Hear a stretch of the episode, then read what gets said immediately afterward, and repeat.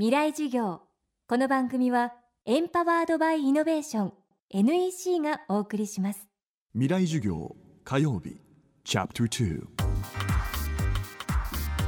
未来授業月曜から木曜のこの時間ラジオを教壇にして開かれる未来のための公開授業です。今週の講師は首都大学東京都市環境科学研究科准教授の市子太郎さん市子さんは災害が発生する前に被害を想定して生活再建プラン復興計画をまとめておく考え方事前復興を提唱しています。阪神・淡路大震災の反省から生まれた事前復興という考え方はすでに東京のいくつかの自治体の災害対策にも導入されていて事前復興のプランを作るワークショップも各地で行われています。このワークショップとは一体どんなものなのでしょうか？未来事業2時間目。テーマは復興をイメージする。あの2014年3月末で東京の自治体の中で、えーまあ、13区1市その中でもですね豊島区それから足立区世田谷区で先進的に自然復興まちづくりをまあ進めているんですけども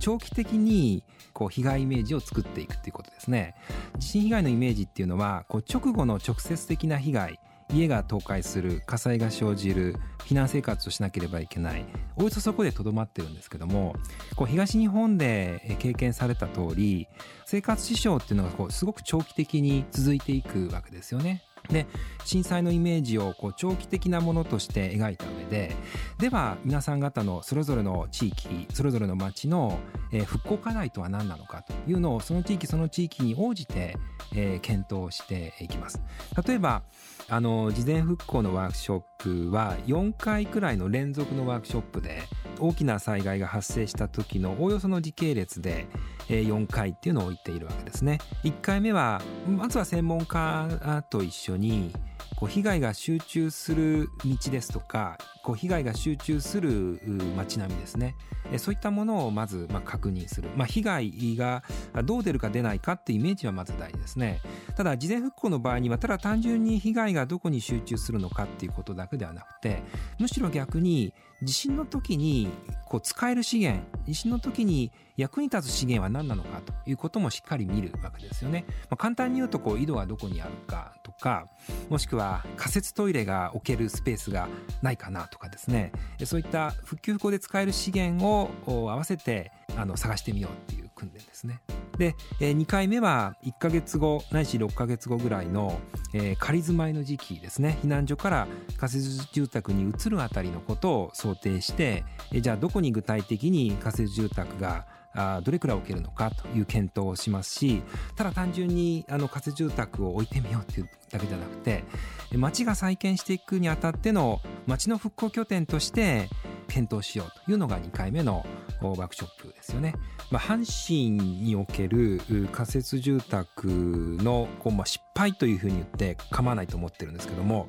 もともとの土地を遠く離れて基本的にはこう広い土地にまとまった形で大量に仮設住宅がま供給されてしまったわけですけどもそれに対して2個とか5個であっても狭いスペースでも仮設住宅を確保しながら東京以外にこう疎開をせずにこの地域にとどまりながらこう街を再建していこう。いったものもこう検討していくわけですよね。で3回目4回目はこう復興計画復興まちづくりを検討する時期ですので地震発生から6ヶ月から2年くらいの時期を想定してワークショップを開いていくと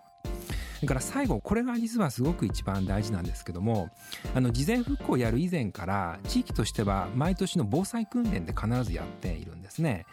その検討した見た結果をもとに毎年の訓練の時にえー、じゃあここに仮設住宅が建ったらおじいちゃんおばあちゃん入居するみたいな事前復興的な要素事前復興的なスパイスを入れて訓練をやっていきましょうというのが到達点かなというふうにこの番組はポッドキャストでも配信中です。バックナンバーもまとめて聞くことができます。アクセスは東京 FM のトップページからどうぞ。未来事業明日も一子太郎さんの講義をお送りします。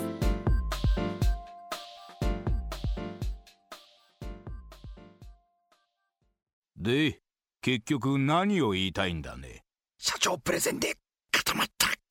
スキルアップの必要性を感じたら NEC のビジネス情報サイト「ウィズダムにアクセス。効果的なプレゼンツールのダウンロードから自分に自信をつける方法まで役立つ情報満載「ウィズダムで検索。NEC